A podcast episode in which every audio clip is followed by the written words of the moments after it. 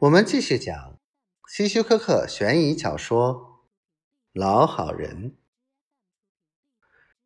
鲍勃先生，既然你是这里的目击证人，就请你说说详细情况吧。哦，好的。鲍勃显然还惊魂未定，他稍微定了定神儿，然后开始叙述事情的经过。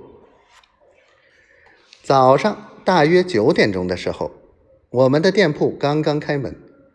我把昨天的账结好，正准备去银行，一个拿枪的歹徒突然闯了进来。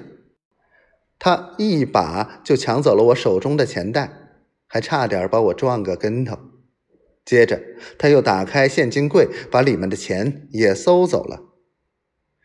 我大声呼救，惊动了正在店铺后面的贝尔特。只见他从后面匆匆跑过来，可是还没等他跑到跟前，那个歹徒就开枪了。可怜的贝尔特连究竟发生了什么事情都没搞清楚，就死去了。唉，鲍勃深深的叹了一口气。那个歹徒长得什么样？我问。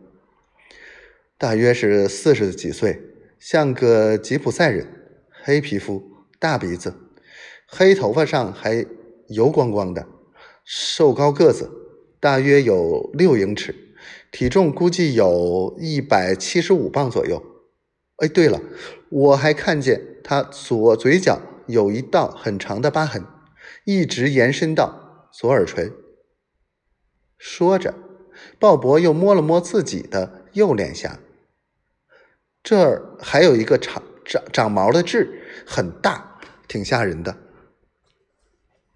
我对他细致入微的描述颇感惊讶，因为处在那样危急的情势下，大多数目击者都很难准确描述犯罪分子的相貌。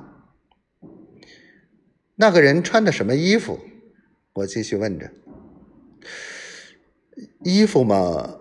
我记得是一身茶色，嗯，上身是茶色皮夹克，嗯，下身是茶色长裤，头上戴着一顶茶色的毡帽。他把前面的帽檐拉得很低，后面往上翘。对，没错。鲍勃想了想，然后又很惊讶的，他持枪的那只手背是是左手，纹着一条蓝色的蛇。盘绕着一颗红心，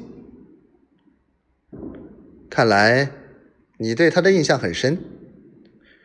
哦，没什么。鲍勃也颇为自得的一笑。